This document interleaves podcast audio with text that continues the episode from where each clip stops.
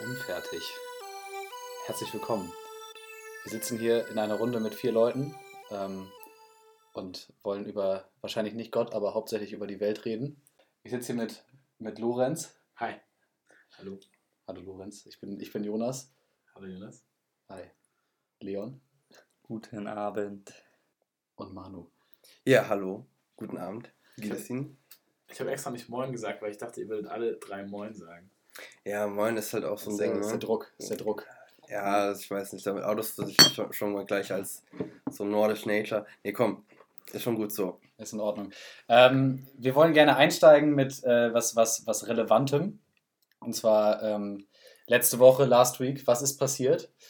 Ähm, beziehungsweise was ist uns passiert? Was Erzählenswertes, was wir zumindest an die Welt kommunizieren möchten. Ich, hab, ich hatte Besuch von meinem Vater am Wochenende und ich habe offen gestanden befürchtet, es würde ein relativ langweiliges Wochenende werden, was ich jetzt auch nicht abstreiten will, aber ich habe dann spontan ähm, was ganz Cooles gewonnen. Und zwar hatte ich vor einigen Wochen auf Facebook bei einem Gewinnspiel mitgemacht, hatte ich schon wieder total vergessen, von Dominik Eulberg, ein, ähm, ein mir sehr lieber Techno- und Minimal-DJ. ja, klar. der auch, Ja. der auch in der Szene ein relativ hohes Ansehen genießt und der eigentlich ähm, Ornithologe ist, das heißt Vogelforscher, er hat Ökologie studiert und er hat nach seinem Gig in Hamburg am nächsten Tag eine zweistündige Vogelwanderung durch Plant und Blumen gemacht. Ein Techno-DJ macht am Tag nach seinem Gig eine Vogelführung. er war auch relativ verschallert, glaube ich. Ja. Da waren so, er und seine. Der Early Bird. Ja, Das war, glaub ich, Dirty Bird. Ja, es ging so um 15.30 Uhr los und ich glaube, die hatten alle nicht gepennt. Ich kam mit meinem Vater an. Es war eine äußerst seriöse Veranstaltung. Hat er auch nicht gepennt? Mein Vater und ich hatten gepennt, ja. Okay. Aber ähm, ja, die anderen Leute kamen, glaube ich, direkt aus dem Bunker. Aber es war auf jeden Fall sehr spannend. Wir sind dann mit diesem Typen, ähm, von dem ich eben wusste, dass er Ornithologe ist und er baut auch ab und an mal irgendwelches Vogelgezwitscher in seine Songs ein. Zwei Stunden durch Planten und, Planten und Blumen gelaufen und er hat halt wirklich todernst, auch ohne irgendwelchen Smalltalk oder ohne über Musik zu reden oder so, echt auf wissenschaftlichem Niveau irgendwelche Sachen über Vögel erklärt. War Er hat auch das Fachwissen am Er hat Start. das Fachwissen. Ja, wenn Also er er- Ornithologe ist. Er setzt sich auch echt stark für Naturschutz ein, macht dann irgendwelche Projekte für den NABU und so eine Scheiße und hatte so ein ähm, Zweites so Standbein. ein ist Fledermaushörgerät dabei. Also es war, war spannend. Ein Fledermaushörgerät. Was war denn, das was war denn so der, der, der krasseste Fact, den er rausgehauen hat? Gab es da eine Sache, wo du gesagt hast, Alter, Also da hat mir der Techno-Bursche hat mir ja noch was irgendwie beigebracht. Ja, also was mich, was ich auf jeden Fall spannend fand, aber es war natürlich auch ein bisschen so eine, ja, das war dann schon dieses vielleicht leicht verschallerte. Er meinte irgendwann, ja, ihr wisst ja alle, dass die Bäume untereinander kommunizieren, die reden ja miteinander über irgendwelche Botenstoffe, das ist, glaube ich, auch wissenschaftlich bewiesen, dass Bäume irgendwelche Botenstoffe aussenden und so weiter und so fort. Ähm, was man aber bisher noch nicht ganz weiß, warum es Mastjahre gibt oder wie die Bäume dazu kommen, dass es Mastjahre gibt, und zwar sind Mastjahre ähm, die Jahre, es gibt so alle drei, vier Jahre, ist unregelmäßig, in denen die äh, Bäume sehr viele Früchte tragen, also gerade Eicheln und so. Mhm. Und ähm, die machen das deshalb nur alle drei, vier Jahre, weil ansonsten die Eichhörnchenpopulation so groß werden würde, dass die äh, Bäume mit der Zeit absterben würden, weil die Eichhörnchen so viele Eicheln fressen würden. Ah. Deshalb setzen die Bäume, die Eichhörnchen, immer drei, vier Jahre auf Diät und bringen erst dann wieder genügend Eicheln raus. Was du meinst? Du meinst also, der impliziert, dass es ein kollektives Baumgedächtnis gibt. Ja, das impliziert dieser Gedanke. Das ist, glaube ich, wissenschaftlich auch relativ fundiert. Ich weiß es ehrlich gesagt nicht so genau. Hm. Aber es war spannend, es war auf jeden Fall spannend. Okay. Ja, Also alle mal auf so eine Tour mitmachen. Kannst ja du empfehlen? empfehlen? Kann ich Ja. empfehlen. Besonders auch direkt so aus dem Wagenbau, dann auch noch Ja, Direkt, direkt zur Vogeltour. Und dann, Ja. Ja, Ja, After. Hour. Ein schönes, Mhm. schönes nochmal und dann nochmal eine schöne Vogeltour. Gerade wenn die Ohren geschult sind, wenn man so Ja, genau. sich ein bisschen drin Ein bisschen. Mhm. Ja, Ja, so, dann hast du, hast du direkt das Fiepen der Vögel. ja, das gezwitschert man auch, wenn die Vögel nicht zwitschern. Ja, so ist War es. spannend auf jeden Fall. Sehr schön. Ja, Jonas, was hast du denn gemacht? Ja, ich habe auf jeden Fall äh, eine Anekdote, die, glaube ich, ähm, nie wieder oder in den nächsten Jahren nie wieder so auftreten wird. Ich bin mit einem Intercity Express der Deutschen Bahn fünf Minuten zu früh am Zielbahnhof eingetroffen. So, und zwar in Frankfurt. Das ist natürlich Von, Ham sehr von Hamburg nach Frankfurt. So, Das ist stark. Wie lange fährst du da? äh, 3 Stunden 45. Das ist interessanterweise, äh, Frankfurt ist so die, die Entfernung, wo du, wo du, wenn du da hin musst, dann meinetwegen für einen kurzen Termin oder so, das ist so dieses ähm, Auto-Flug-Zug-Vakuum. So, es ist Mhm. völlig egal, mit welchem Verkehrsmittel du hinfährst, du brauchst immer ungefähr vier Stunden. So. Ja? Mhm. Weil wenn du, jetzt mal so brutto, ne? Weil, weil wenn du, wenn du äh, mit dem Zug Mit Flughafenzeit. Ja, genau. Wenn und so, du, ja. du gehst eine Dreiviertelstunde früher zum Flughafen, ähm, musst dann da irgendwie in der Schlange anstehen, dann checkst du ein, dann gehst du, sitzt du nochmal eine halbe Stunde am Gate und du brauchst brutto vier Stunden, wenn du, wenn du eine Stunde fliegst, also meinetwegen von Hamburg Mhm. nach Frankfurt fliegst du eine Stunde, Dreiviertelstunde oder so, kann Mhm. falsch sein, weiß ich nicht. Ja. Ähm, aber du brauchst brutto, sagen wir mal, von A nach B vier Stunden. So, Mhm. ne? Mit Mhm. dem Auto auch Mhm. Ja. und mit dem Zug auch. Ja, So. ja. Und der Riesenvorteil ist, dass du im Zug noch arbeiten kannst. Du hast WLAN und kannst über die Augen zumachen, was lesen. ja. Also meistens. mit geschlossenen Augen kannst du Vielleicht nicht kombiniert. Nee, aber äh, apropos WLAN. Ähm, die Deutsche Bahn hat ja jetzt äh, WLAN in der zweiten Klasse auch eingeführt. Ach so. habt ihr das schon, habt ihr das schon ja. ausprobiert? Ja, ich habe schon ausprobiert, ja. Ja, ja, ja. Es hat aber, Aber es gibt nicht auf allen, das ist nicht. Äh, IC, nur IC. Ja, ja, schon Nur klar IC, ICE, aber das ist nicht auf allen ICEs. Äh, Also ich habe jetzt bei zwei Fahrten, die ich jetzt mitgemacht habe, bei zwei waren sie drin, bei zwei nicht. Also ich glaube, das braucht wahrscheinlich auch eine gewisse Ja, vor Umstellungszeit, allem bis die da. funktioniert es bei den meisten nicht.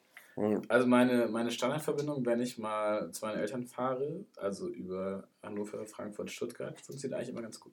Also Mhm. ich konnte bisher bedenkenlos Netflix schauen meistens. Kommt ein Mhm. bisschen drauf Die an, haben wo man jetzt, sich die haben jetzt, die haben jetzt aber ähm, ein Datenlimit eingeführt. Ja, 200 MB oder so. 200 MB im Tag. ranzig. So, das heißt, du kannst E-Mails checken, du kannst vielleicht ein bisschen Facebook Mhm. machen, aber du kannst äh, nicht Netflix gucken. Gibt es dann irgendwie auch so ein Premium-Modell, dass du quasi, sag ich jetzt mal, wenn du die Bahnkarte hast und dann, dann Nee. hältst du so ein quasi so ein, so ein wie so ein äh, Freimaurer-Ding, du dann irgendwie so einen speziellen Login hast und dann auf einmal kannst du irgendwie, was weiß ich. DB unterstrich Illuminati. Ja, genau, ja, ja. Genau. Nee, aber ähm, es gibt Maxstorm Onboard. Genau das hört sich das. jetzt an wie so ein Product Genau. Placement, ne? Aber ähm, man kann sich, glaube ich, acht oder zehn Filme ähm, aus dem Speicher von dem ICE angucken.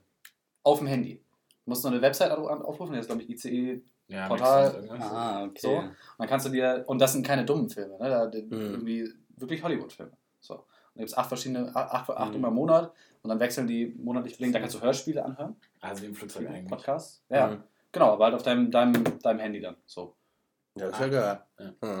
Okay. Hast du dann schon mal, also hast du es jetzt schon mal ausprobiert oder was sind das denn für Nee, also Sind ich das gucke tatsächlich irgendwie keine Serien im Zug. Also entweder Ja, Musik okay. oder ich lese oder so, aber Hm. Ich wollte es nur erzählen. ich wollte es nur erzählen, weil es ist, es ist ein relevanter Fakt. Ja, das ist halt immer so eine Sache mit Reisen, mit äh, ICE oder Bahn. Also Ich verstehe ich bin, nicht- ich bin, das Problem ist halt immer der Preisfaktor. Also bei mir ist es halt meistens so, dass, ähm, also ich erzähle immer gerne die Story, dass, also ich habe vorher in Aachen gelebt, ich habe da vorher studiert und ähm, die Fahrt von Aachen nach Wiesbaden hat immer 60 Euro gekostet und eine Kommilitonin von mir, die in Rumänien lebt, die ist von Köln nach Rumänien geflogen für 30 Euro. Also das ist halt schon mal eine wenn du es Ansage. früher Und buchst. wie, wenn du es wenn du's früh büßt, wie wie ist denn, hast du denn schon mal, bist du jetzt irgendwie mal nach München geflogen, beruflich gesehen? Ey, ja, München, München, ist, München ist dann wieder, da lohnt sich fliegen. So, Ja. ne? weil, weil du fährst mit dem Zug, lass mich nicht Mhm. lügen, sechs sechs Aber, aber jetzt Preis aus, aus, dem Länger, preislichen, Ja, aus einem preislichen Aspekt her. Ähm, naja, beruflich ist es ja preislich relativ irrelevant, weil Ja, es weil aber- aber privat, ja, wenn du es früher buchst. Ja, Hm. weil äh, Ja, ICE zahlst du meistens über 100 Euro nach München. Auch, Ja, mit, der, ähm, auch mit der du Bahnkarte. kommst Vielleicht mit dem IC auch in sechs Stunden nach München und da. in, mit dem IC in sechs Ja. Stunden. Ich habe irgendwie mal zwei Monate ein Praktikum in München gemacht und bin da Je, regelmäßig. jeden Tag gependelt. äh, jeden Tag zwölf Stunden pendeln. ich, musste, ich, musste, ich musste schon vorher hin, irgendwie so bewerbungsmäßig und bin halt hin und zurück und irgendwie ein, zwei Mal auch hin und her. Also keine Ahnung, bin irgendwie fünfmal die Strecke gefahren. Immer so in sechs Stunden rumgekommen. Ich fand, das ging schon. Aber Und wie kann das sein, dass ich in vier Stunden mit dem ICE nach Frankfurt, in vier, in vier Stunden mit dem ICE nach Frankfurt fahre und dann mit dem IC nur sechs nach München? Ja, also die, äh, ich weiß nicht, woran es liegt, aber also mich hat es auch äh, überrascht, von weil ich Hamburg. dachte, ja genau, von Hamburg nach München. Ich dachte immer, ähm, die Strecke dauert auch so acht, neun Stunden, aber nee, also sechs, vielleicht sechs Stunden 30 maximal ähm, bin ich immer gefahren. Das war dann auch, ich muss sagen, ähm, um auch meine Stille zu erklären, ich bin nicht, was die Deutsche Bahn angeht, nicht so unterwandert. Ich, äh, Bewandert meinst du wahrscheinlich? Bewandert. ich, äh, äh, keine Ahnung.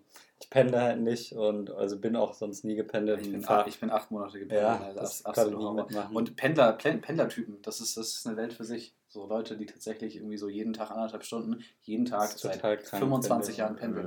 Ne? Ja, wir haben ja auch viele Dozenten, die das machen. Ey. Also, Also wenn man- wäre man- nicht mein Lifestyle, sorry. Wenn ja, man das Bock drauf hat, okay. ist nicht mein Film. Aber Verstehe ich auch nicht. Also, nee. Vor allem, natürlich entwickelst du da deine Pendler-Community irgendwie so ein bisschen. ja. Und dann sitzt du da irgendwie jeden Morgen um sieben im Zug und es ist kalt und irgendwie hast du auch keinen Bock auf die Welt und dann wollen sich Leute mit dir unterhalten, weil sie irgendwie schon das 35. Mal mit dir in der gleichen Zugverbindung sitzen. Mhm. Ich finde schon grenzwertig von Roderbaum zum Fischmarkt zu pendeln, um ehrlich zu sein.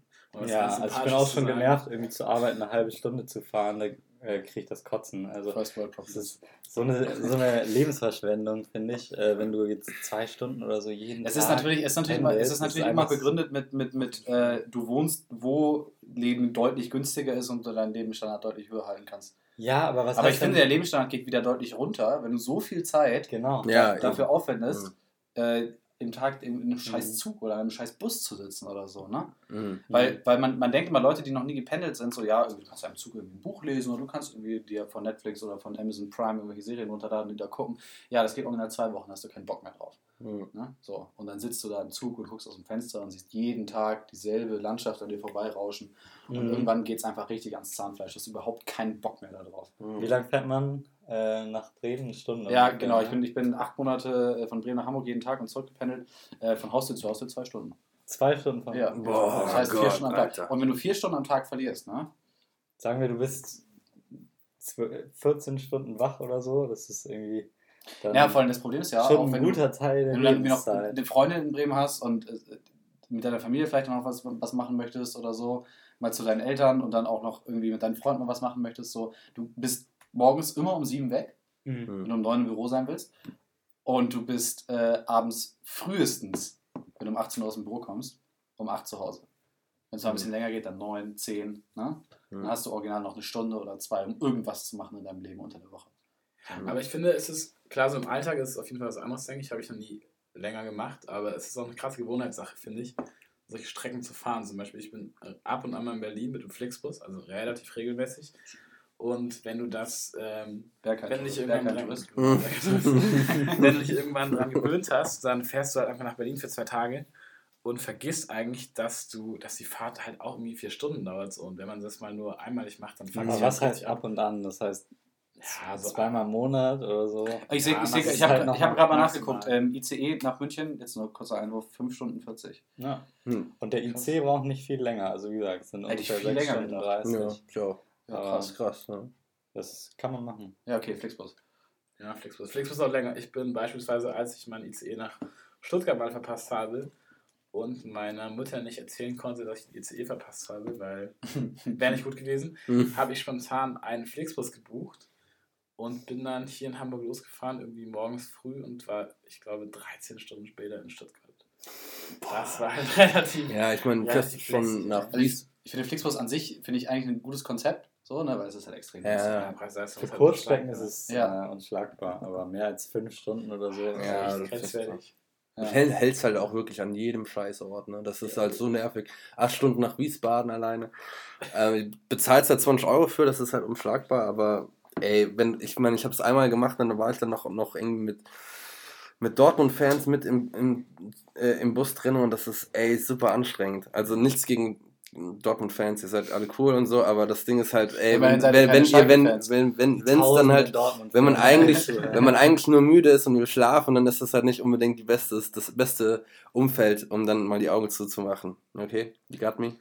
Ja, das ist auch relativ eng, gerade wenn jemand neben mir sitzt. Mhm. Ich Ja, hab voll, mal so ich, ich, find, ich finde, das Phänomen ist immer, dass Leute im Flixbus überdurchschnittlich oft anfangen, bei, neben dir irgendwelche riechenden Sachen zu essen. Oh. Käse auspacken. Ich versuche immer, Käse sein. ich versuche immer, wenn ich im Flixbus sitze, versuche ich immer möglichst unsympathisch auszusehen, damit ich dann Das klappt in der Regel auch relativ gut. Aber einmal hatte ich das Pech, dass ich das konsequent durchgezogen habe und irgendwann war einfach nur noch der Platz neben mir frei.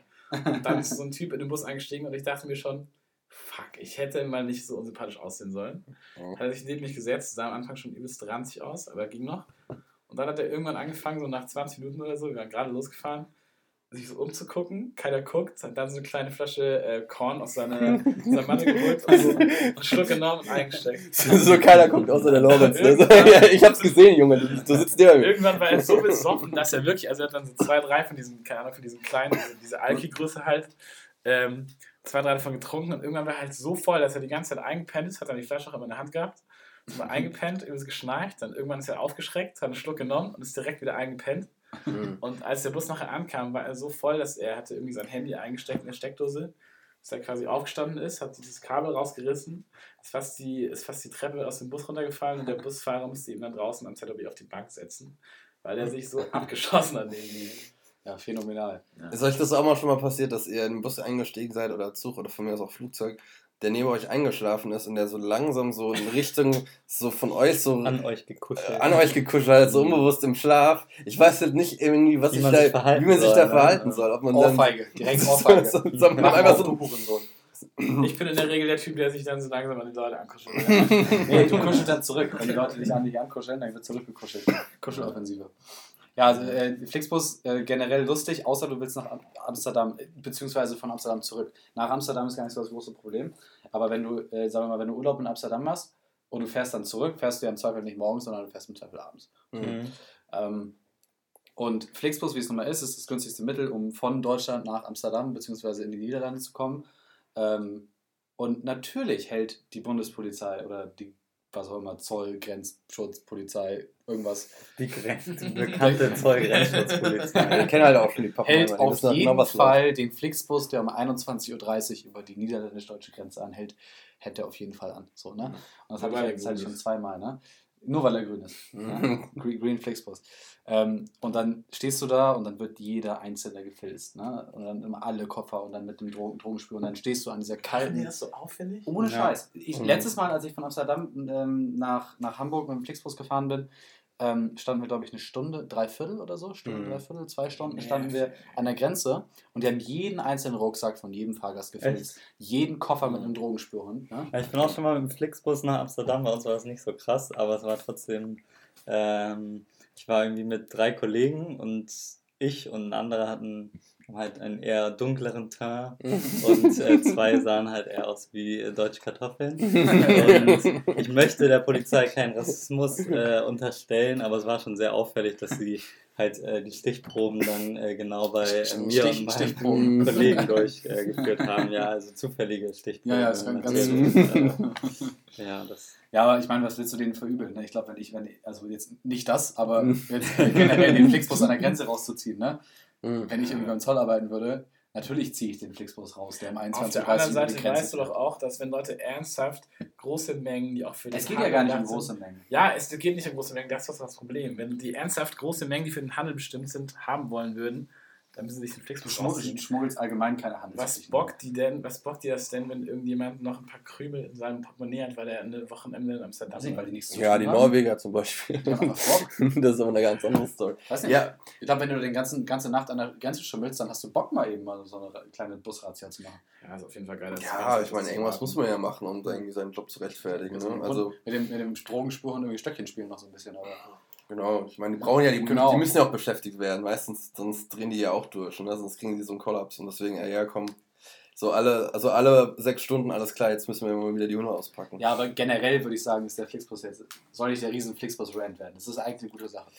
Ja. Außer, außer, man ist quasi auf der Ende, äh, auf der Ende, am Ende einer Route zum Beispiel. Wenn, nämlich, wenn du von Bremen nach Hamburg mit dem Flixbus fahren willst, der kommt nämlich, ich glaube, irgendwo aus Süddeutschland, Also, ja, fährt durch ganz Deutschland. fährt durch ganz Deutschland. Mhm. dann Bremen, vorletzte Haltestelle und Hamburg ist die letzte. So, oder die Mhm. ältere so ein Haltestelle. So. richtig schön. Das heißt, du hast, erstmal ist der Bus verschwitzten- versifft, alles stinkt, alle stinken, Mhm. alle haben keinen Bock mehr, alle sind aggressiv und aufgekratzt und der Bus kommt im Zweifel so eine Dreiviertelstunde bis anderthalb Stunden zu Ja, spät. ja, so. Okay. Bei der letzten Haltestelle. Ne? Ich meine, kann man den natürlich auch nicht verübeln, weil der fährt immer noch auf der Autobahn, das kannst du nicht. Ja, das ist halt ein Bus. Tja, ist halt ein Bus. Hast du gut gesagt. Sehr schön. Manu, was ist dir so passiert diese Woche?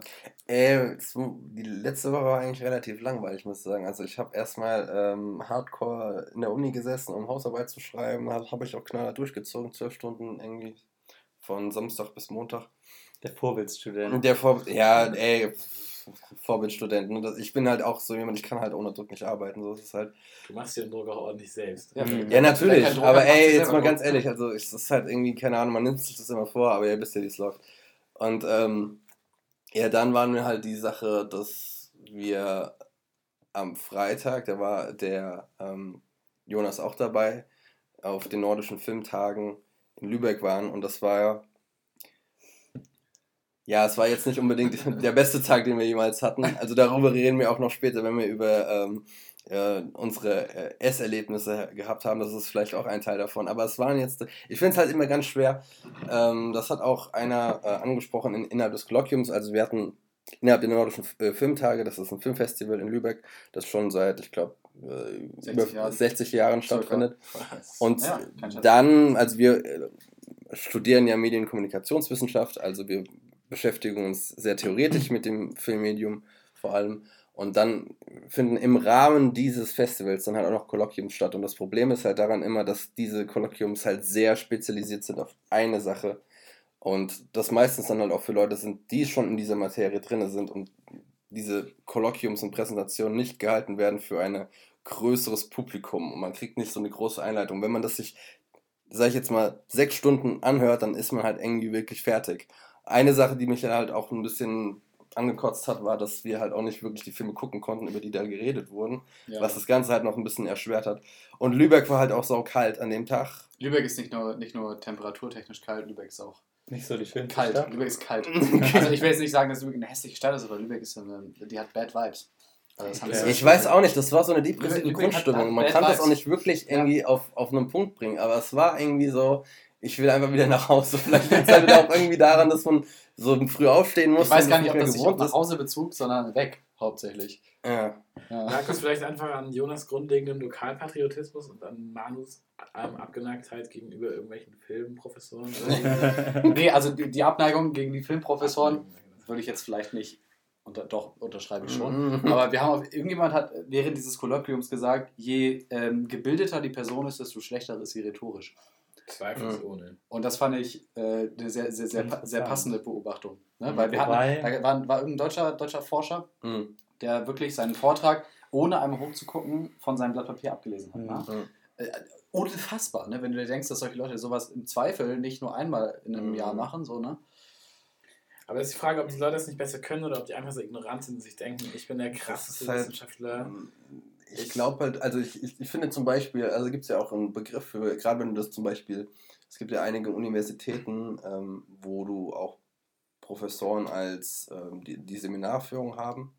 Wir haben jetzt primär wissenschaftliche Mitarbeiter, aber das Problem ist halt, da gibt es ja auch einen Begriff für, heißt äh, akademische Blindheit, dass die Leute sich halt so fixiert haben auf eine Sache, dass sie sich nicht mehr mit diesen Anfangsproblemen identifizieren können. Das heißt, du bist halt, keine Ahnung, wenn du, nehmen wir jetzt mal, ich habe ja vor Architektur studiert, nehmen wir jetzt einfach mal, du äh, hättest jetzt äh, bei Bauphysik irgendein Problem du arbeitest dann halt mit einem Professor zusammen. Wenn du den engen Anfangsfragen stellst, auf die du halt kommst, weil du halt dich dann mit noch nie wirklich auseinandergesetzt hast, dann guckt er dich halt an und denkt so, Alter, willst du mich verarschen? Weil das halt für den Kindergarten ist. Der macht halt irgendwie jeden Tag, macht er halt viel krassere Sachen. Und das ist halt, glaube ich, so eine Sache, dass man, dass viele Professoren sich nicht so hineinfühlen können in diese, diese akademische Fixierung. So, wahrscheinlich ne? sind solche Kolloquien, aber sagen wir mal auch eher an, sagen wir mal, Fach, Fach ähm, sattelfeste Zuhörer gewendet. Ja, aber dann. Ja. Würde man uns als, als, als, als Studenten des Faches vielleicht irgendwie unterstellen, aber ähm, ja. Nee, aber. Wir sind erst im dritten Semester, wir schon seit einem Jahr. Das ist auch okay, wenn man die Basics noch nicht ganz verstanden hat. ja, das ist, der, das ist der Spirit eines irgendwas mit Medium. Irgendwas mit Medienstudium. irgendwas mit Medien. Ja, ich habe eine Supermarkt-Story, die, die mir eingefallen ist äh, diese Woche, äh, in Anlehnung an das, äh, was ich vorhin auch äh, beim Netto meinte. Und zwar stand ich äh, bei Edeka an der Kasse und ähm, es war nur eine ältere Dame vor mir, die, keine Ahnung, zwei, drei Sachen auf dem Laufband hatte, ganz vorne und ich ganz hinten irgendwie, ich weiß nicht mehr, was ich aufs, äh, aufs Band gelegt habe, auch irgendwie drei, vier Sachen nur äh, halt ganz hinten und die, die Zwischenstopper, diese Teile, keine Ahnung, wir haben vorhin schon drüber geredet, wie die heißen. Warentrenner. Warentrenner. Warentrenner Jedes Mal, genau. wenn ich im Supermarkt versuche, einen Warentrenner zu kaufen, liegt die Kassiererin ihn zurück. Das ist ganz schlimm. Genial, ja. äh, jedenfalls, die Warentrenner waren alle hinten bei mir und dann, es waren ungefähr so anderthalb Meter Entfernung zwischen, mindestens, zwischen unseren beiden äh, Einkäufen. Und hat die Dame mich äh, sehr unhöflich gebeten, äh, mir doch äh, den Warentrenner von hinten zuzureichen, äh, um den dazwischen zu legen. Und, Falls äh, jemand auf die Idee kommt. Genau, ja. Es fing dann so eine kleine Diskussion an, weil ich sie gefragt habe, ob es denn wirklich notwendig sei, ähm, dass wir Kannst du jetzt nicht einfach Ja sagen, ne? diesen Warentrenner... Nee, es war dann irgendwie auch so eine Prinzipiensache. Ähm, Erstmal schön richtig den Streit Genau, mit der ja. Seniorin im Netto abbrechen. Äh, ich ne? bin aber freundlich geblieben, ne? Es war jetzt nicht, äh, ähm, also es war eher von ihrer. Ich habe mich auch ein bisschen ans Bein gepisst gefühlt, weil sie irgendwie so, naja, jetzt nicht ganz freundlich war. Und naja, jedenfalls kam da dann so eine Diskussion auf, ob ähm, das wirklich sinnvoll ist, bei einem Meter Abstand zwischen den Lebensmitteln äh, noch einen, äh, so einen Trenner dazwischen zu legen. Und da dachte ich so, ja gut, ich liebe Deutschland, aber das ist einfach so typisch deutsch. Wollte ich gerade sagen, das ist auf jeden Äh, Fall. was ist denn die offizielle Etikette äh, äh, ähm, eigentlich, was man jetzt machen muss, wenn man. Also ich finde, wenn ich jetzt die Sachen drauflege, dann ist es auch meine Aufgabe, das Ding dann halt direkt irgendwie abzugrenzen für den Hintermann. Ich sehe das halt so oft, dass die Leute einfach die Sachen draufwerfen und dann so, ah ja, ja, der andere, wenn er jetzt was drauflegen will, das ist schön seine Aufgabe. Das handhabe ich witzigerweise andersrum. Ich finde, der, der hinter dir die Waren draufpackt, muss den Warentrenner Sich, drauflegen. sich ähnlich. Ja, So. auf Nee. jeden Fall. Finde, Weil wenn ist- angenommen keiner ja. wäre hinter dir, Hm. Ich finde das es ist ja nicht immer, deine Verantwortung. Ich finde immer, Eben. ich finde, äh, für mich wirkt es eher unhöflich, wenn die vordere Person den Warentrenner dazwischen legt, weil dann habe ich immer das Gefühl, genau, zu tun diese. Person hat einfach Angst, dass irgendwie was schiefgehen Nein, könnte oder für mich ich als Person versuchen könnte, Nein. einen Teil meiner ich- für ihren Einkauf abzuwickeln. Das sehe ich komplett anders. Ich finde, das ist für mich so die, das Signal, ich bin abgeschlossen. Das, das hier, das ist, ich bin fertig mit meiner Aufladung. Ich überreiche dir jetzt das Band, du kannst jetzt auf der anderen Hälfte das überreichen. So, das, da, Aber würdest du der das auch machen, wenn niemand hinter dir steht? Dann würdest du Ja, das sozusagen direkt hinlegen, präventiv. Und das wird Ja, aber das kommt halt bei dem Lied, wo ich hingehe, halt so gut wie gar nicht vor. Deswegen Ja, ist es okay. halt immer so eine Sache, zack. Ne? Das heißt, du hast eher das Gefühl, Manu, dass du der Person hinter dir damit Freiraum gibst. Und Ja, genau. Hat eher das Ich- Gefühl, dass ich- du Ich übernehme ihn dafür quasi dem, so den Arbeitsschritt, seine Sachen von meinen Sachen zu trennen. Also ich bin halt auch Ja. eher auch ein Fan davon, diese Warentrenner so wenig wie möglich zu verwenden, weil ich einfach finde, dass das ein, das ist einfach irgendwie so eine deutsche Korrektheit, Das, die, das, das, das gehört Äh, zum deutschen Kultur. genau, ja. Warentrenner. auf jeden Ja, Fall. die Und sind ja auch rote- ein rote Grund. Meine, rote ey, Fußgänger. ja, Das heißen ja auch. Warentrenner. Das ist deutsche Leitkultur. Das ist Warentrenner an rote Fußgängerampeln. Mhm. Ja, so. Die haben auf jeden Fall ihre Berechtigung, aber an vielen Stellen ist es einfach unnötig. Und wenn du dann Ehrliche irgendwie, wenn du dann einfach irgendwie als vordere Person den irgendwie dahin klatscht, um den Hintermann auch möglichst zu signalisieren, nein, alles hat hier Recht und Ordnung, dann finde ich das irgendwie Fass unhöflich. bloß meine Sachen nicht an. Hm. So. Ja. Äh, Thema deutsche Leitkultur, diese Fuß, roten Fußgängerampeln. Ähm, äh, Südfrankreich, äh, mit zwei deutschen Kumpels unterwegs in Montpellier. Ähm, und dann irgendwie um 4 Uhr nachts durch die Innenstadt gelaufen und dann steht tatsächlich jemand an der roten Fußgängerampel und das, jetzt, I kid you not, das war ein Deutscher. Ja, das ist aber so, auch, Dings ne, war also das. das ist aber auch, Nein, weil er an der roten Fußgängerampel steht. ja, das, das so, das, ist, das gibt es nirgendwo in Europa. Dass Leute nachts, wenn keine Autos kommen, an der roten Fußgängerampel stehen bleiben. Mhm. Klassiker, ne? Ja. So, da fühlt man so die moralische Verpflichtung der Ampel gegenüber. Wen, ich Ja. meine, wem, wem gegenüber denn sonst? Ne? Dem Gesetz, Der bösen Ampel. der Obrigkeit. Ja, der Ampel. Nee, Mhm.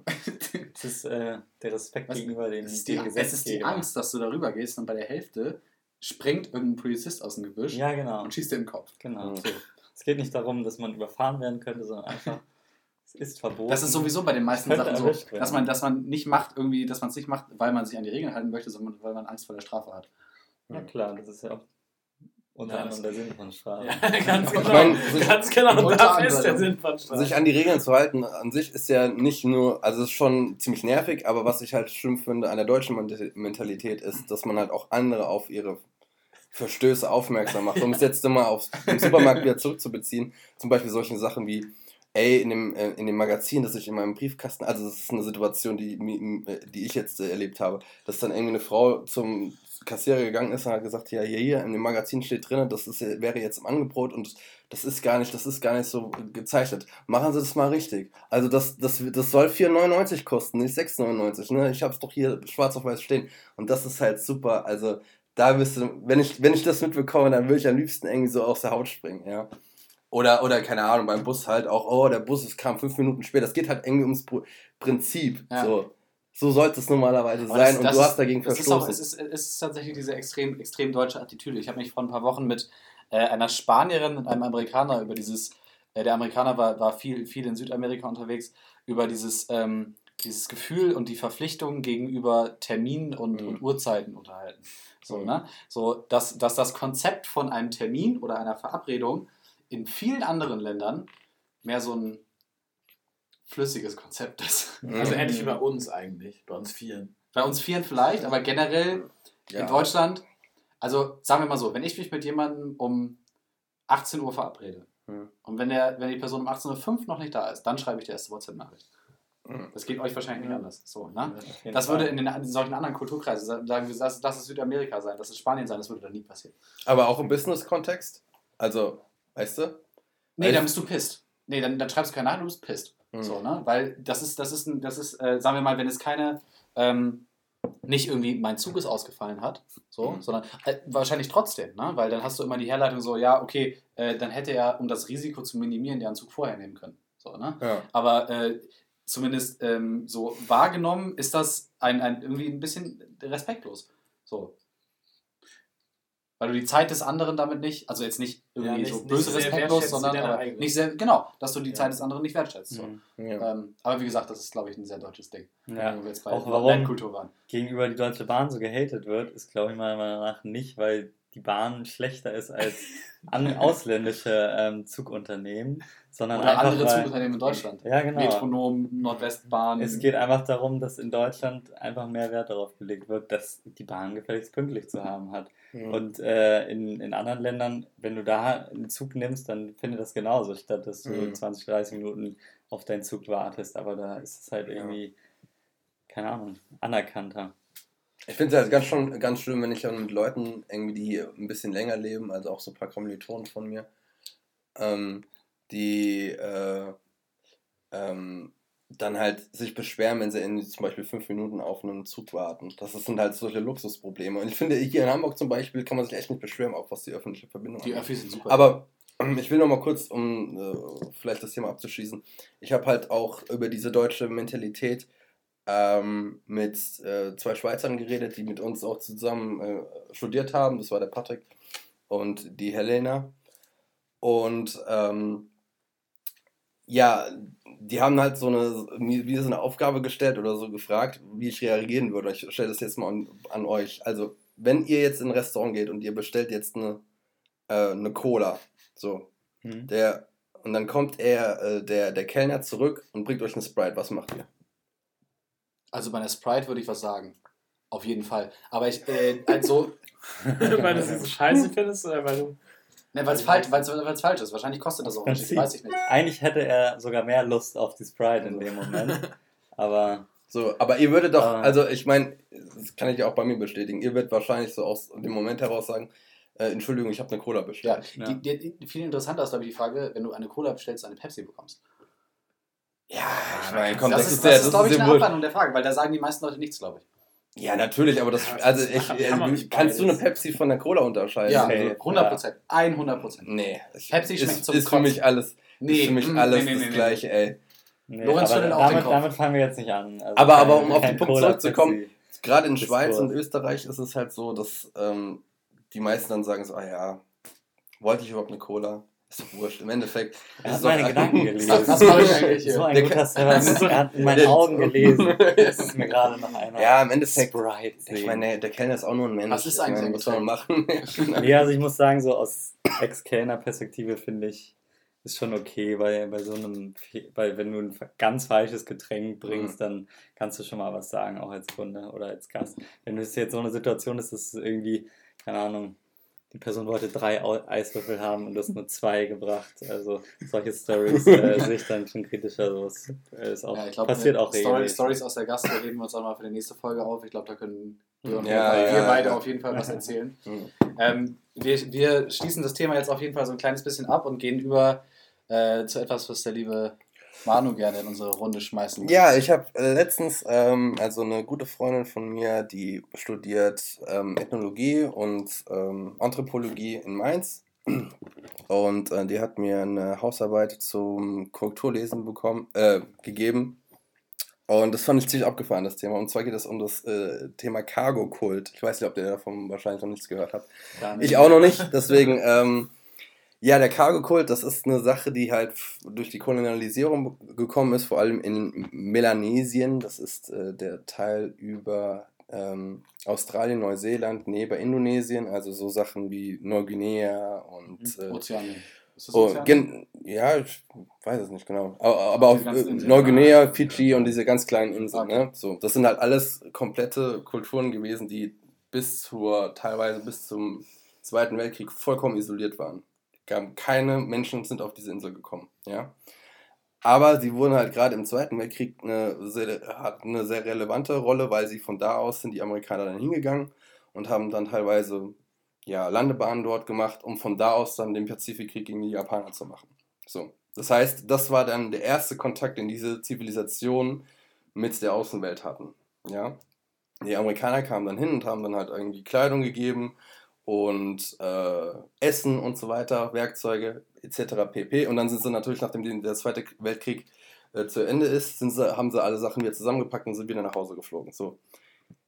Seitdem hat sich halt in diesen Ländern ein, dieser Cargo-Kult halt gemacht. Und zwar für die war das wie so ein religiöses Ereignis wie der weiße Mann, der irgendwie aus dem Westen kam und hat jetzt irgendwie, kam zu uns, wie so Götter, werden, wird das dann halt gemacht. Und das Krasse ist, dass es diese ganzen einzelnen Inselgruppen, die ja teilweise kilometerweit, hunderte Kilometer voneinander entfernt ist, diesen Cargo-Kult auf eine vollkommen verschiedene Art und Weise ausleben. Ja, die bauen die wissen, dann... Die wissen ja nichts voneinander. Die ah, wissen halt nichts ja. voneinander. Bis heute? Bis zum heutigen Tag, ja. Also, der ist also das, ist, das ist quasi, das ist quasi für die war das ein goldenes Zeitalter, deren, deren Kultur. Auf einmal haben sie irgendwie Früchte und Essen bekommen, die sie nie, mit denen sie niemals ja, in Berührung kamen und auf einmal Kleidung bekommen. Das hat natürlich vollkommen deren Kultur geprägt. Man muss ja einfach vor Augen führen, dass das völlige Isolation, das gibt es halt auch im 21. Jahrhundert noch. Ne? Ja, klar, eben. Ja. Und ähm, das Krasse ist, was die dann halt machen, um diese, dieses Ereignis halt irgendwie bis zum heutigen Tag so aufleben zu lassen die bauen teilweise Flugzeuge nach aus Bambus, die irgendwie den, diesen Flugzeugen halt entsprechen. Ich habe hier auch Fotos irgendwie gemacht und bauen Landebahnen ja, für Flugzeuge, die niemals kommen werden, weil sie die, weil sie die ja. Hoffnung haben, dass dann halt dadurch irgendwie diese Flugzeuge also und diese Sachen genau. halt wiederkommen. Die bauen dann teilweise halt auch solche, solche Sichtungstürme und so weiter. Ja. Und äh, das Krasse ist, also ich habe dann halt auch hier ein paar Sachen aus, äh, noch mehr aufgeschrieben.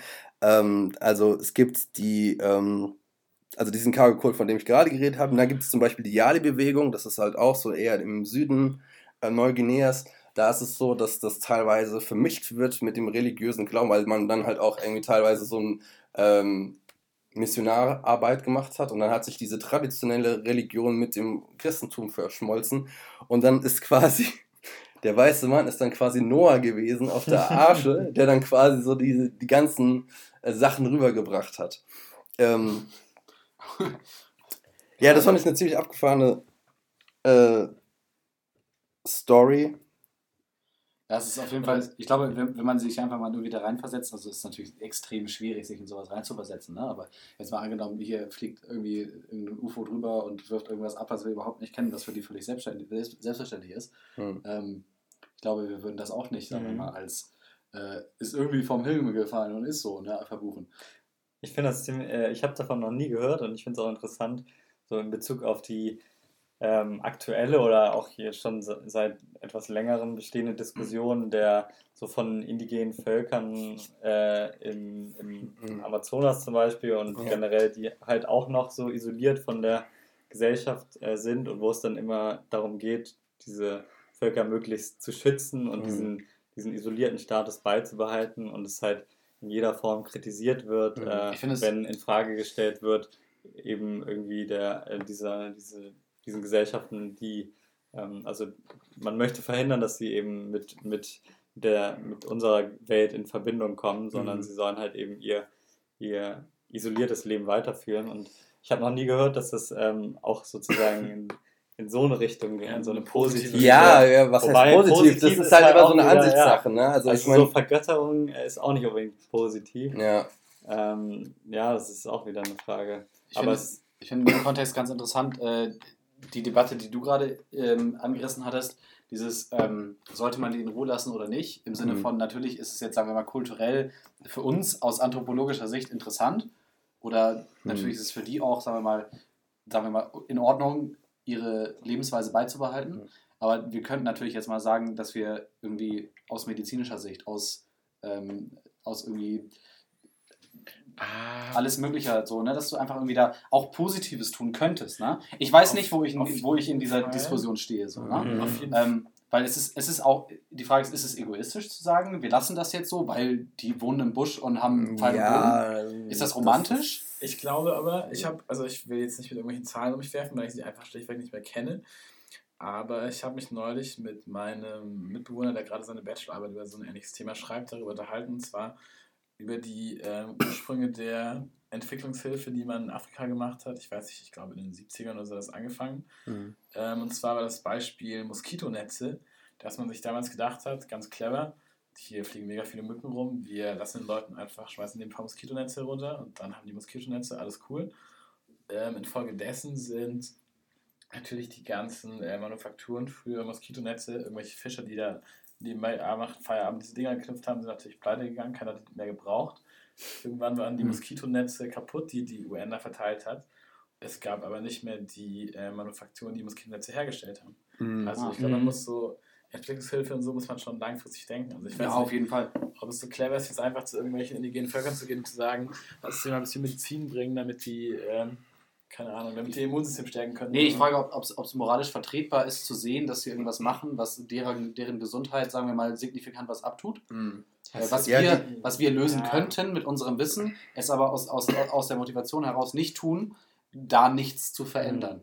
Ja, Natürlich, äh, noch zu, dazu, dass, äh, natürlich ist es oft so gewesen, dass wenn man als, als äh, quasi unberührtes Volk in Berührung mit einer, Mhm. sagen wir mal, äh, weiterentwickelten Zivilisation jenseits von Pfeil und Bogen kommt, dass es natürlich auch mit den ganzen Krankheiten immer eine, so, so eine extreme Rolle spielt. Ne?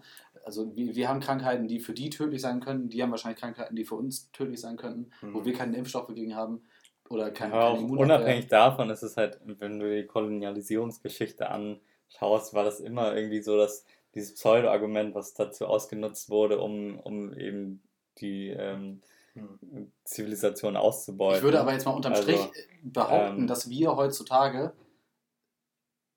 Ja, aber was nicht- ist denn unser Interesse daran? Also, was heißt unser? Nicht im Sinne von das- unser, sondern was ist das Interesse? Es muss ja irgendein politisches oder wirtschaftliches Interesse sein, da zu helfen. Vielleicht ist es auch ein humanitäres Interesse. Vielleicht, vielleicht können wir auch tatsächlich Ja. sagen, die haben ein Problem. Also sagen wir mal, die haben aus irgendeinem Grund hätte so eine Zivilisation eine extrem hohe Kindermortalitätsrate. So, Mhm. ja? ähm, und wir wüssten mit einfachen Mitteln denen zu helfen. Haben die, sagen, sagen wir mal, beobachtet, aber die wissen nicht, dass, dass, dass eine andere Zivilisation außerhalb ihres Stammes existiert. Ja, ich sehe das, aber das ist halt irgendwie konstruiert, Ja, oder? Also, ich- dass dieser Fall so besteht. Das Ja. ist ganz sicher konstruiert, aber das ist ja, das ist, glaube ich, ein interessantes Szenario, um darüber nachzudenken. So. Ja, die Sache ist halt eher auch, dass meistens Einfluss von außen halt dafür führt, dass das, das alleine schon diese, diese, ich meine, das, man muss sich ja irgendwie so versuchen, zumindest in diesen Mindset von diesen indogenen Völkern reinzumachen, gerade in Amazonas, die wirklich niemals Kontakt mit der Außenwelt haben. Das komplette Weltbild, das sie haben, alles, was diese ganzen Weltkriege, die hier stattgefunden haben, die hatten davon keine Ahnung. Und in dem Moment, in dem man da halt auch eingreift, ist halt auch irgendwie so, ich sag jetzt mal, the switch of acknowledgement, so, oh, da gibt es ja noch was draußen. Und ich glaube, dass alleine schon diese Tatsache ist halt sehr schädlich für diese Kulturen, die innerhalb äh, da Jahrhunderte von Jahren halt in ihrem eigenen Weltbild gelebt haben. Und auf einmal kommt dann halt irgendwie so ein äußerer Einfluss, was dann vielleicht auch dazu führt, dass dann Leute sagen, hey, vielleicht gucke ich mir mal die Welt da draußen an und guck mal, wie das da draußen abläuft. Also das könnte halt durchaus dadurch passieren. Das ist halt so eine Sache, ähm, ja, ich weiß auch nicht. Äh, die- Gerade was der Leon angesprochen hat, diese, diese von wegen, ja, wir, wir müssen ja aber diese Leute auch irgendwie zivilisieren und das ist halt auch wirklich eine sehr, äh, immer so, so, eine, so eine Ausrede gewesen zu sagen, ja, wir haben ja im Endeffekt deren Leben verbessert. Ich würde das gar nicht mal so sagen. Natürlich irgendwie aus unserer Sicht, aber ich glaube, aus deren Sicht ist das nicht vielleicht unbedingt nicht das Beste, was, was man dann halt in deren, ja, in deren Lebensumfeld eingreift. Ja. Ja. Schwieriges Thema auf jeden Fall. Ja, das denke ich auch. Kommen wir jetzt aber zu einem viel relevanteren Thema. Und zwar habe ich mir große Gedanken darüber gemacht, nachdem ich diese Woche dreimal Sushi gegessen habe, was denn äh, mein Hast du- Maki hast der du- hast du Woche einen Goldesel? ist. Ja, Ja. und äh, deswegen wollte ich gerne mal zur Debatte stellen, was euer Maki der Woche ist. Ich, ich werde auf jeden Fall da direkt mal den Anfang machen. Ähm, simple, simple, simple is beautiful. So, Mhm. ne? Äh, Kappa Maki, haben wir ja vorhin schon diskutiert. Mhm. Maki mit Gurke. Das, die, das oder die, sagt man die oder das Sushi? Ich weiß es nicht. Das Sushi. Das, das, das das, das, klassische Sushi. Ähm, Mhm. Lachs ist natürlich schön, aber so eine, so eine einfach so eine, so eine, so eine Reisrolle mit, mit, mit einfach einem Stückchen Gurke drin und so ein bisschen Alge drumherum. Das ist mein, das ist mein Maki der Woche. Aber Mit, mit? Sojasauce und Wasabi. Esst ihr Wasabi? Safe. Viel, viel Wasabi. Ich habe mir gerade Ich finde bei Wasabi ganz interessant, dass Wasabi, das habe ich auch immer mal gelesen, Wasabi ist nur ganz kurz, sehr scharf Mhm. und ist Wasabi geht durch, geht durch die Nase. ja. Wasabi geht durch die Nase. Ja. Ja, es riecht auch, riecht auch sehr scharf. Wenn, du- wenn du viel Wasabi isst, dann macht es so, so ein bisschen diese, dieses Nasenfeeling. Lorenz, was ist dein Maki der Woche? Ja, was ich vorher noch klären wollte, ähm, dein Maki die Woche ist Gurkenmaki. Wie heißt es nochmal? Äh, Kappa, Kappa Kappa- Maki. Kappa Maki. Glaube ich zumindest. Kappa Maki, Mhm. okay. Ähm, muss dazu sagen, die Art des Makis, ich habe mich extra informiert, ähm, wie die verschiedenen Arten Mak Maki- Maki-Arten heißen. Und ähm, das klassische Maki, was halt nur ähm, mit Nori-Blättern außen ähm, umrollt Nori? ist. Nori-Blätter? Nori-Blätter. Nori. Nori-Blättern, genau. Nori-Blättern umrollt ist und nur eine Zutat enthält, das sind ähm, Hoso-Makis. Hoso. Also sozusagen die Kategorie, die du favorisierst, ist das Hosomaki. Ah, Okay. dann speziell Kappa-Maki. Wir sollten aber wirklich sein, ob es das, der oder die Maki ist. ja, Das Maki. wir sagen jetzt das Maki Mhm. einfach. Mhm. Ja, ist in Ordnung. Das legen wir jetzt auch so fest. Und nämlich äh, das, äh, was viele unter California Roll kennen, ähm, heißt im Fachjargon Uramaki, also die Makis, die sozusagen inside out sind, wo Mhm. man äh, die Nori-Blätter nicht ganz außen hat, sondern ähm, nach innen gerollt und außen Reis hat. Also Reis, Inside Nuri, Out quasi. Reis. Genau, genau, einfach ja. inside out. Okay. Und äh, kommt, ist aber kein traditionelles Maki, sondern kommt aus den USA. Wie- So wie so Ähm, vieles. Genau. Also die, die wirklich traditionellen Japaner, die halten davon nicht, viel- nicht so viel. Essen die, die, die klassischen, die, die Hoso-Maki? Genau, ja, Ja. das, das sind klassische Maki. Unter anderem, es gibt noch viele andere klassische. Ja. Aber ich bin trotzdem äh, Verfechter von Uramaki. Also mein, mein Favorite ist auf jeden Fall Californ California Roll mit Lachs und Avocado. Das ist Sehr äh, fancy. Man muss auch einfach sagen, dass äh, Sushi hatte Avocado, bevor es cool war. ja, das Ja, ist das stimmt, tatsächlich stimmt, ja. ja, das stimmt, das stimmt. Bevor, bevor wir hier diesen. Obwohl Guacamole schon auch. Ja, wohl, aber es kann auch Guacamole gibt es natürlich auch schon immer. Ne? So, aber, aber, Aber es hatte natürlich nicht diesen Hype. es hat ja nicht einen Avocado-Hype. Ja, das stimmt, das stimmt. Wobei ich aber auch finde, dass der Avocado-Hype verdient ist. Avocado ist schon was Geiles. Ja, Das ist- nee, Ja, also nee. kann man ist ganz okay, aber die- ich weiß nicht, man muss nicht alles mit Nee, muss man nicht. Es ist inflationär. Avocado Genauso, genauso wie diese, gleichen. kurze Ex diese, diese, diese ähm, Trüffelfritten. Jeder scheiß Burgerladen in Hamburg hat diese Süßkartoffel-Trüffelfritten. Süßkartoffel, was denn jetzt? Süßkart- Süßkartoffelfritten oder Nein, Trüffelfritten? Süßkartoffelfritten mit Trüffel. Echt? Ja. Also ich kenne Trüffel Mayo und ist ja Süßkartoffelfritten. Das ist, das Ja, ist ein Trüffel Geschmack, Mayo- Geschmack, auch Geschmacks-Overload. Mhm. Aber zurück zu, zurück zu Maki. Manuel. Ja, Nigiri. Ich bin ziemlich klassisch, was das angeht. Also ich Okay. finde, ich finde, ähm, wenn du so einen richtig, richtig geilen Lachs hast Ja. und den aufschneidest und einfach nur auf Reis tust, das reicht mir. Machst du gerne so viel Klassischer selbst? guter Nigiri -Mann. Ja, Äh, ich hab's Nigiri. mal gemacht, aber ich meine, das kann man nicht Sushi nennen, wirklich.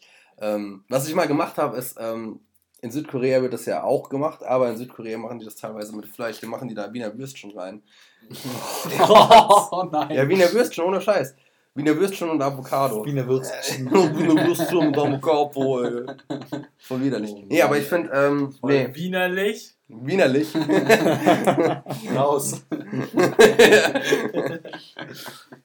Nee, aber ich, ich bin da eher, also ich finde auch die, ähm, die California Roll und so. Ich bin dann auch jetzt nicht der krasseste Purist. Ich glaube, ich bin California Roll irgendwie du einem wirklichen japanischen Su- Sushi-Chef vorwirfst und dann wird er dich irgendwie mit einem Messer attackieren. Aber ich Das finde ist halt. übrigens auch so eine richtig deutsche Sache, ähm, den Ingwer zu dem Sushi oder auf dem Sushi zu essen. Das ist nämlich falsch. Habe ich auch zwischen, Ja, zwischen genau. den Der Scheiße, wird zum Fisch Neutralisieren Zum- zwischen, genau. zwischen den Ja. Dings verwendet. Wusste ich lange Also, nicht. und auch ähm, der Wasabi Das war Sabi. wird nicht, das Wasabi, das Wasabi, Das Wasabi. sicher? Ja.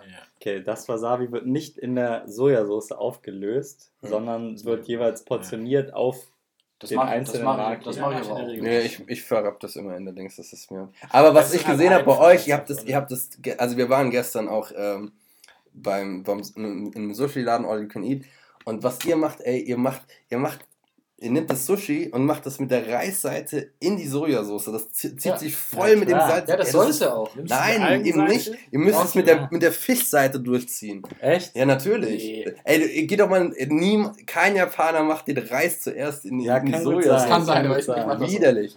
nee, das, das, das, das, So richtig schön salzig und äh, Sojasauce ist, ist äh, live an dieser Stelle. Zu, zu dem Thema ähm, nochmal vielleicht ein Exkurs. Zum Thema Salz, oder? Nee, nicht nee, zum Thema Sushi. Jetzt mal übergeordneteres Thema. Okay. Ähm, das Thema äh, Sushi, die eigentlich gar keine Sushi ist, jetzt beim Thema California Roll, so, ne? Mhm. Wenn, wenn die klassischen Japaner oder die klassischen Japaner, gibt es nicht einen Namen für so Sushi-Meister? Gibt- gibt es- Niro, Master of Sushi, kann ich nur empfehlen auf Netflix. Niro Master of Sushi. Niro Ja. oder so ähnlich heißt diese Doku. Naja, auf jeden Fall wollte ich, da, wollte ich darüber reden, so Sushi, die keine Sushi ist. Ne? So, wir hatten jetzt zum Beispiel gestern, war, war unser, unser Gesprächsaufhänger, ähm, da hatten wir eine Sushi, die von außen frittiert war. Das wollte ich als Marke der Woche nennen, muss ich gestehen. Shame. Shame. ding, ding, ding, ding. Deep Fried Sushi mit Teriyaki. Ja, doch, Deep Fried ist schon mal was anderes Die waren schon geil. Frittiert ist Deep Fried.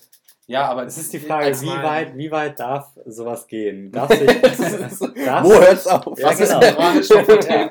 darf, sich, äh, darf sich ähm, frittiertes Sushi noch Sushi nennen? Oder ist das einfach komplett entartet und irgendwas, irgendwas, was nicht mehr zuordnenbar Wir müssen ist? ganz kurz dazu sagen, entartet mit einem Augenzwinkern. Wir wissen, das ist ein Nazi-Begriff, Mhm. aber bei Essen können wir das, glaube ich, auf den Tisch hauen. Danke. Bei Sushi zum. Beispiel. Ich Ja. finde, man sollte bei Essen nicht so eine Grundsatzdiskussion aufmachen. Natürlich ist Natürlich. es irgendwie. Nein, finde ich nicht. Ich finde, man sollte natürlich mit hier, was weiß ich, ähm, Spaghetti Carbonara eigentlich ohne Sahne gemacht. Carbonara. Bist du so ein Mensch, der solche Sachen immer mit, mit dem richtigen. Ja, gerade seit ich, Carbonara. seit ich mit einem Italiener zusammen wohne, traue ich mich nicht mehr. Ich habe das anfangs nie gedacht, dass Das ich jetzt einen? Italiener um mich habe. Ist das die der, ganze der, Zeit der dieses. Pseudo-Italienisch, genau. Ja. Die ganze Zeit dieses Pseudo-Italienisch und seit ich mir bewusst mache, dass er Italienisch spricht, versuche ich das zu vermeiden. Mhm. Aber ähm, Spaghetti Carbonara, ähm, man Keine das Bollo. eigentlich ohne Sahne macht oder dass man auch keine Pizza Auf auf mit Ei. keine ähm, Carbonara machen wir mit Ei.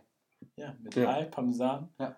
ähm, mit Speck und wenn man es einfach machen mit Sahne, wenn man es kann, dann macht man es ohne Sahne. Hm? Genauso wie man auch keine Ananas auf Pizza legen sollte, finden manche Leute, mag ich auch nicht Nee, gerne. sollte, sollte, das ist keine Debatte. Das ist, das ist eigentlich, finde ich. Mhm. ein Das meine ich. Fakt. Ja. Das meine ich. Das ist doch kein feststehender Fakt, das kann doch jeder essen. Ja, okay, dann sagen wir Also ich aber dann ist, auch es nicht für, dann ist es für mich keine Ich Pizza. finde das auch nicht Genau. lecker. Ich genau. denke aber auch einfach, es gibt viele Leute, die einfach auch Sachen nicht ausprobiert haben und schon kategorisch ausschließen. Ich habe zum Beispiel Eben. lange Zeit Gyros-Pizza überhaupt, ich habe mich davon einfach ferngehalten, weil ich gedacht, das sind, Ja, das das sind zwei, das sind zwei Eben. Welten, die Eben. einfach nicht zusammengehören. Und dann habe ich einmal irgendwie in eine reingebissen und dachte mir, okay, I get it. Weißt Und du? es ist kulturell keineswegs besser als Pizza Hawaii. Auf Aber keinen gibt- Fall. ja. Auf keinen Fall. Auf jeden Fall, aber es gibt auch Das die würde ich, das würde ich, das würde ich so nicht unterschreiben, weil Weil es dir Hawaii, schmeckt. ne, weil es dir Hawaii ist ein schmeckt. Obst. Na, also und- nicht Hawaii ist ein Obst, aber Ananas ist ein Obst. Hawaii ist ein Obst.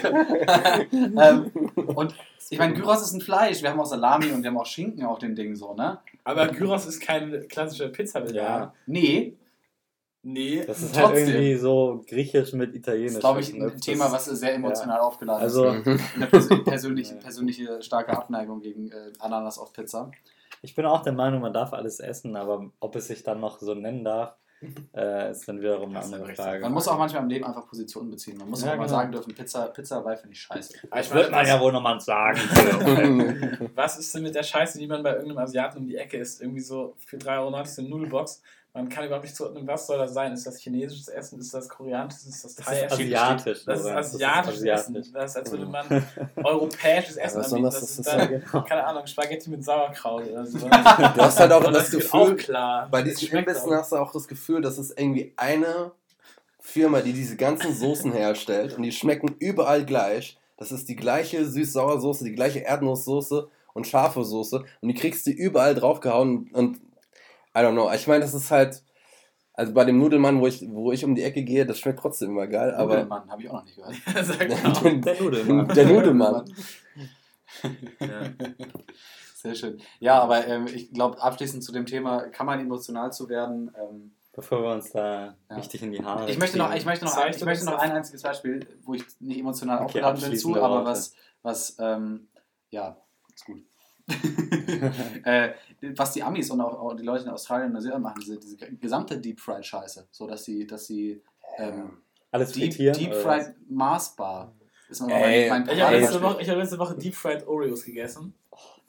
Das hört sich widerlich Ey, an. Davon kriegt man doch direkt Diabetes. Ja, aber du kannst doch nur ein so Ding essen und dir wird instant schlecht. Aber der erste Ja, Biss ist das echt geil? Ja, Ja, das ist leider geil, das muss ich leider zugeben. Ich, ich hab, geil. ja, es, ist, es ist wirklich so. Ich habe ja in Aachen gelebt, das ist direkt äh, an Belgien und Belgien ist ja sowieso bekannt, alles in die Fritteuse zu hauen.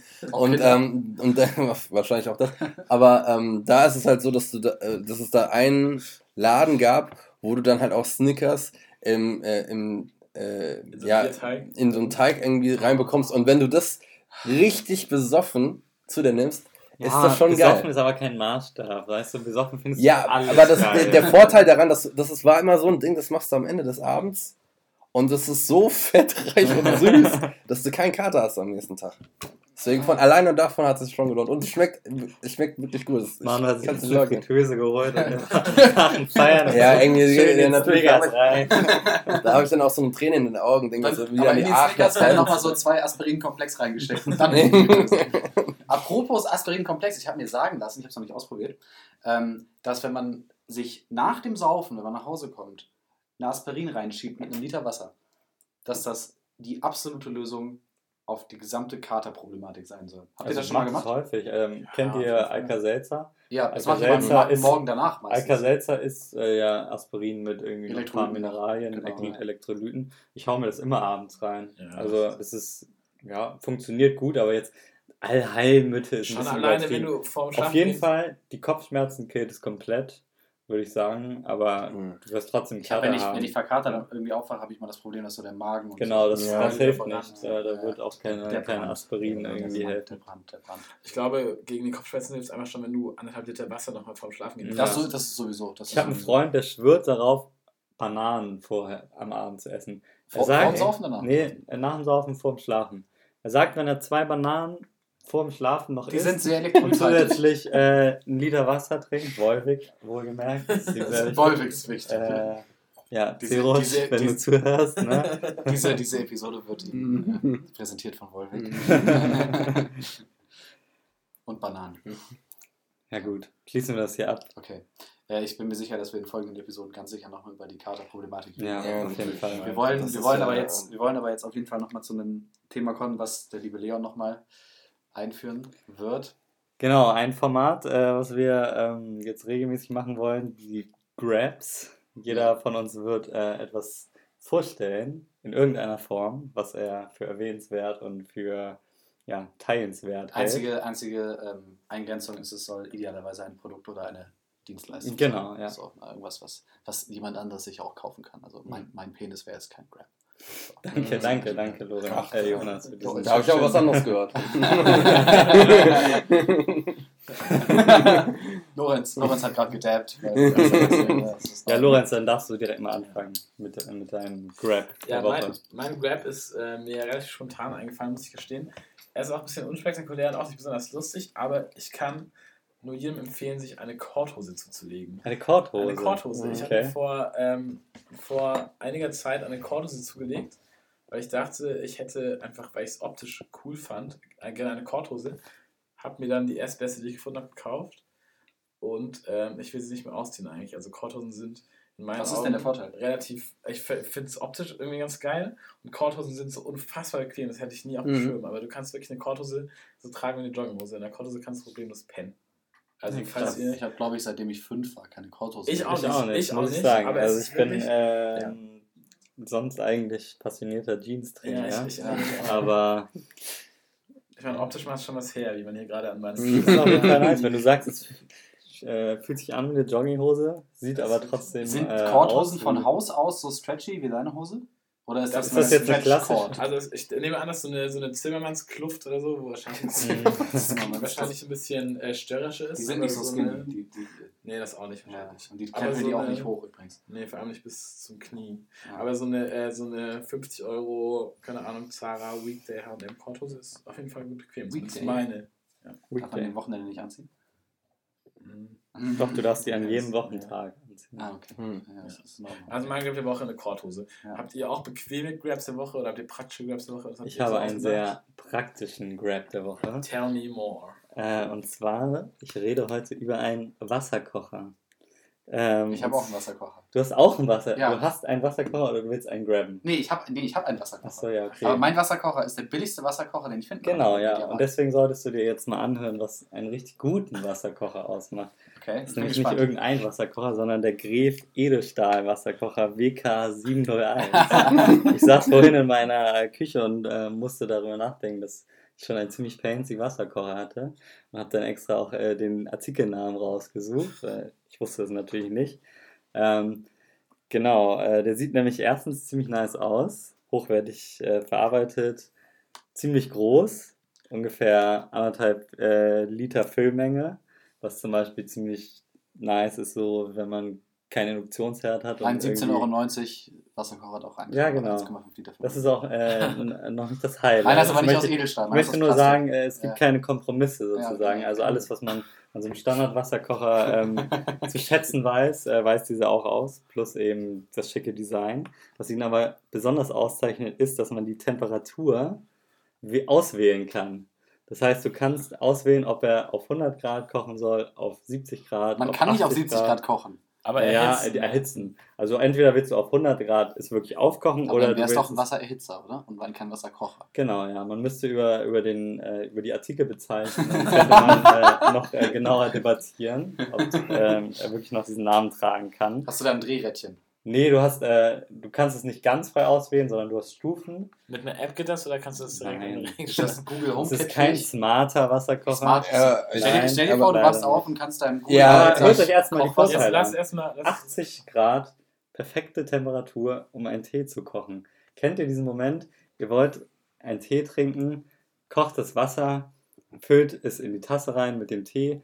Der Tee ist aber viel zu heiß. Ihr stellt ihn hin, denkt, okay, ich trinke ihn in drei Minuten, Ja, wenn er ja, abgekühlt ist ein bisschen. Beschäftigt euch mit, euch mit was anderem. 30 Minuten später, fuck, okay, ich hatte den Tee, ist kalt, ja, okay. Ja, ja, das ja. war's dann erstmal mit Tee. Mit diesem Wasserkocher passiert euch. Kocht auf 80 Grad, kocht auf 80 Grad und in zwei Minuten könnt ihr diesen Tee trinken mit perfekter Temperatur und ihr wollt ihn nicht mehr missen. Dann gibt es eine Taste, um Filterkaffee zu kochen. Ich weiß nicht, ob ihr äh, Kaffee macht, Filterkaffee oder French Press oder so. Also, Filterkaffee. Genau, generell Kaffee, den man French halt Press heißt übrigens Siebkaffeeträger. Okay, so nennt man das äh, in Deutschland. Gut. In beiden Fällen darf das Wasser aber, damit die Aromen perfekt entfaltet werden, nicht 100 Grad Ja, haben, das weiß ich. Das sondern 93 Grad ungefähr. Und ich. natürlich, 93 Grad ungefähr. ja, ungefähr 93, 92,5 ist auch in Ordnung. Aber das ist schon ziemlich wichtig. Und mit diesem Wasserkocher kannst du einfach dann äh, die Kaffeetemperatur sozusagen drücken und er erhitzt dir das Wasser perfekt Wenn du diese zum Beispiel so ein Ding hast, so nur so ein Filterding, was du dann auf die Ta Kaffeetasse oder auf deine Thermoskanne Ja, genau. oben. Ne? Habt ihr so ein Ding? So ein, so ein, so ein, so ein, so einen Trichter, den ihr auf eine Tasse oben draufpacken könnt mit einem Kaffeefilter? Nee, Mhm. also ich trinke halt über, ich habe schon wieder vergessen, wie du French Press äh, jetzt nicht fancy nennst. Siebträger. Genau, ja. Siebträgermaschine. Damit mache ich Kaffee und ich habe sogar auch eine, ähm, nein, das ist keine Siebträgermaschine. Du Ich hast gerade eben genickt. Ja, Dann erzähl mir, was du mit French Press meinst. also eine Siebträgermaschine ist äh, halt, die habe ich auch, aber Klassische italienische. Genau, wie du sie halt im Café hast, wo du einen Siebträger hast und äh, Ja. den Kaffeesatz so reinhakst. Eine French Das Press. ist die, wo du das runter. Genau. Das ist kleine Eine Glas. French Press ist, Ja. äh, ist dieses Glas, wo Okay. du äh, Dann- Kaffeesatz reinhaust, dann Wasser drüber gießt, Dann nehme ein ich bisschen meine, ziehen lässt und dann nehme ich meine, meine das schlau, schlaumeierische Korrekturart hier zurück. Ich habe Leon einfach, ohne, ohne über den Begriff Siebträger genauer nachzudenken. Ja, ist okay. ähm, Aber Haupt, äh, ja, ist okay. aber jedenfalls, dieser Gref WK701 sehr zu empfehlen. Was kostet der? Äh, Und wo kann man ihn 70 erwerben? Euro. 70. Also es ist kein ganz günstiger 70 Euro kriegst du Wasserkocher. drei von meinen Ja. Wasserkochern. Aber du willst nicht drei schlechte, sondern du willst einen das guten. stimmt. Das stimmt. Das ist ein fairer Punkt. Ja. Deshalb bin ich auch dafür, dass ich diesen Podcast in Zukunft alleine mache.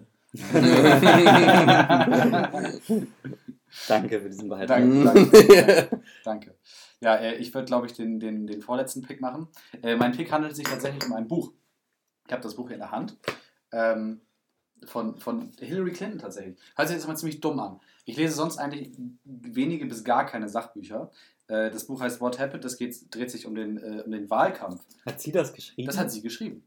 So. Ernsthaft? Na? Ja. Oder Äh, und das war so gut, dass ich mir schon das nächste von dir bestellt habe, äh, das über ihre äh, Ist Zeit als jetzt Außenministerin. Das ist aber Ich bin, nein, ich bin kein Fan, aber äh, Hillary Clinton ist genauso ein Arschloch wie Donald Trump, vielleicht nicht so hyper inkompetent, aber sicherlich genauso böse.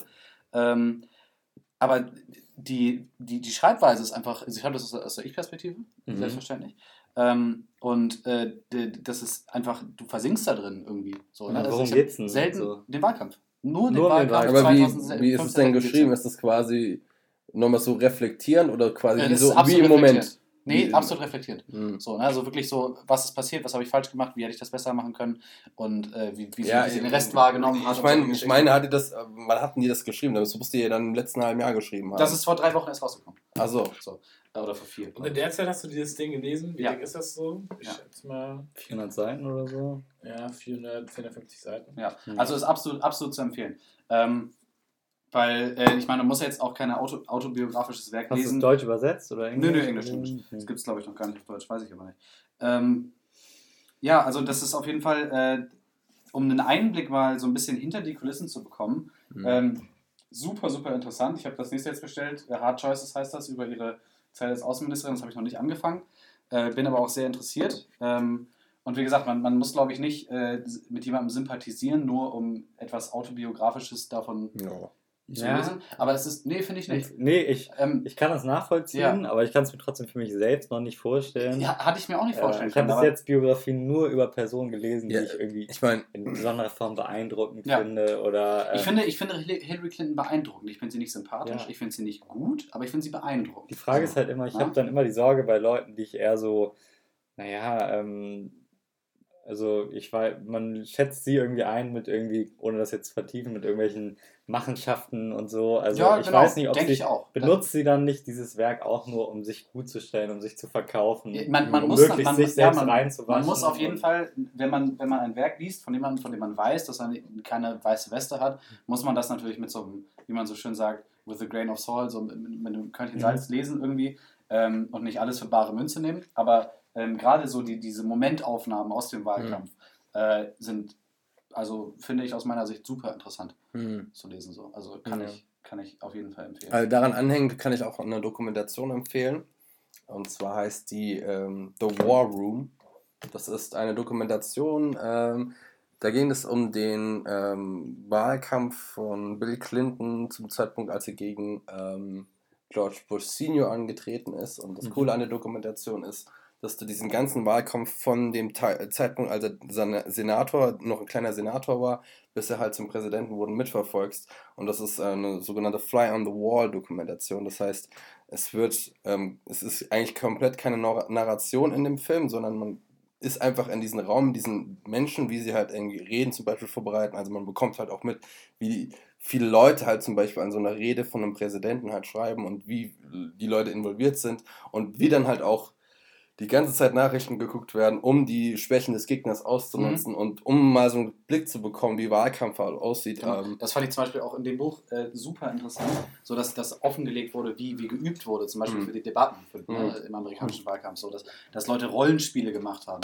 Immer Ja. wieder, immer wieder. Ne? Also Mhm. jemand Donald Trump gespielt hat aus dem Wahlkampfteam von Hillary Clinton. Mhm. Äh, dass dass ähm, Psycho, psychoanalytische Leute daran Mhm. geholt werden. Umfassendste Vorbereitungen. Also, ähm, das ist, äh, also ich ich wusste, also ich hatte zumindest nicht den Einblick in, den, in die Komplexität einer Wahlkampfvorbereitung so bis, wie bis jetzt. Ich bin mir sicher, dass es auch noch viele andere interessante Bücher zum Thema Wahlkampf gibt. Das ist jetzt das Mhm. erste, was ich gelesen habe. Ähm, Ja, interessant. Ja, mein Tipp der Woche oder mein Grab der Woche, wie wir es hier, hier bezeichnet haben, ist ähm, ein YouTube-Channel. Also es kostet euch nichts, um euch diesen, diese Videos anzugucken. Es geht um ähm, einen History, der, einen Channel, der nennt sich History Buffs. Und zwar was der, also wir haben, wie wir es ja schon angesprochen haben, beschä- beschäftigen wir uns ja auch akademisch so ein bisschen mit Film. Ähm, der Film, äh, dieser YouTube-Channel macht das halt so, dass er Filme, historische Filme aufnimmt, die sich halt vorgenommen haben, irgendwie. wie, wie heißt der Kanal nochmal? History Buffs. Buffs. Buffs, Okay. genau. Ähm, der nimmt sich halt immer historische Filme vor. Also gerade sowas wie, keine Ahnung, Braveheart von mir aus oder äh, From Hell, das ist der neueste Film, den er jetzt eine Review drüber gemacht hat. Das ist, äh, da wird die Sache mit Jack the Ripper aufgearbeitet und dann wird der Film zerlegt. Erstmal so eine kleine ähm, Einleitung gegeben und dann wird der Film auf seine historische Korrektheit zerlegt. Hm. Und das ist sehr interessant, weil es gibt äh, ähm, einige Filme, ähm, äh, zum Beispiel, ja, Negativbeispiele sind halt die ganzen äh, Mel Gibson-Filme, wie zum Beispiel halt Braveheart oder Apokalypto oder The Patriot, das ist ganz schlimm, wo Mhm. teilweise halt auch irgendwie äh, Menschenrechtsverletzungen da dargestellt werden, die niemals passiert sind und so Sachen, einfach nur, um es dann halt äh, so, ja, dass es dann halt die Bösewichte sind, es wird dann halt so dargestellt. Kann man das gut, gut konsumieren oder ist das so nerdy, nitpicky? Nein, das ist, äh, das ist, jede Folge geht ungefähr 20 Minuten. Ja. Äh, und man lernt extrem viel. Also es ist äh, sehr, sehr hohes Niveau. Es gibt eine Folge, die ist eigentlich meine Lieblingsfolge. Die geht, äh, die ist auch ziemlich ein bisschen länger. Die geht über der mit dem Wolftanz. Ich weiß nicht, ob einer von euch den Film mal gesehen hat, aber da geht es halt um ähm, ja eigentlich das Aussterben der Indianer und einen Typen, der halt als Amerikaner in diesem Indianerstamm ist und man bekommt so diese indianische Kultur mit und was für Probleme und Konflikte da entstanden sind. Mhm. Und der ist erstens mal historisch relativ korrekt und das Krasse ist, dass er halt auch noch ähm, innerhalb dieses Videos zeigt, wie der momentane Stand der ähm, indianischen Völker innerhalb Amerikas sind. Gerade halt auch mit den Pipelines, die jetzt halt äh, zukünftig gebaut werden durch indianische Gebiete innerhalb Amerikas, das halt unter Trump jetzt durchgewunken wurde. Solche Sachen halt. Ja, kann ich nur empfehlen. History Buffs auf YouTube. Klingt spannend. Kann man sich mal angucken. Okay. Ähm, das, das führt auf jeden Fall unseren Podcast diese Woche zum Ende. Wir haben es gerade gesehen, wir jetzt bis jetzt bei einer, bei einer Stunde 10. Ich glaube, das ist auf jeden Fall eine respektable Länge. Ähm, in diesem Sinne, wir freuen uns auf die nächste Woche. Da sollten wir trinken, würde ich sagen. Ja, darauf, darauf auf jeden Fall. Äh, Und fertig, die erste. und, und fertig die erste. Ähm, falls, ihr, falls ihr Feedback hinterlassen möchtet, äh, nutzt sämtliche Funktionen, die irgendein Medium bietet. Schreibt Was uns wir bieten werden, uns eine wir E-Mail. wissen es noch nicht. Wir wissen Schreibt es noch uns nicht. E-Mail. Schreibt uns einen Brief. Postfach, wissen wir noch nicht. 2015, 16 Mainz, Stichwort. Ähm, ja, genau. Stichwort wetten das. Ähm, in diesem Sinne Vielen Dank fürs Zuhören. und bis zum nächsten Mal. Bis zum nächsten Mal.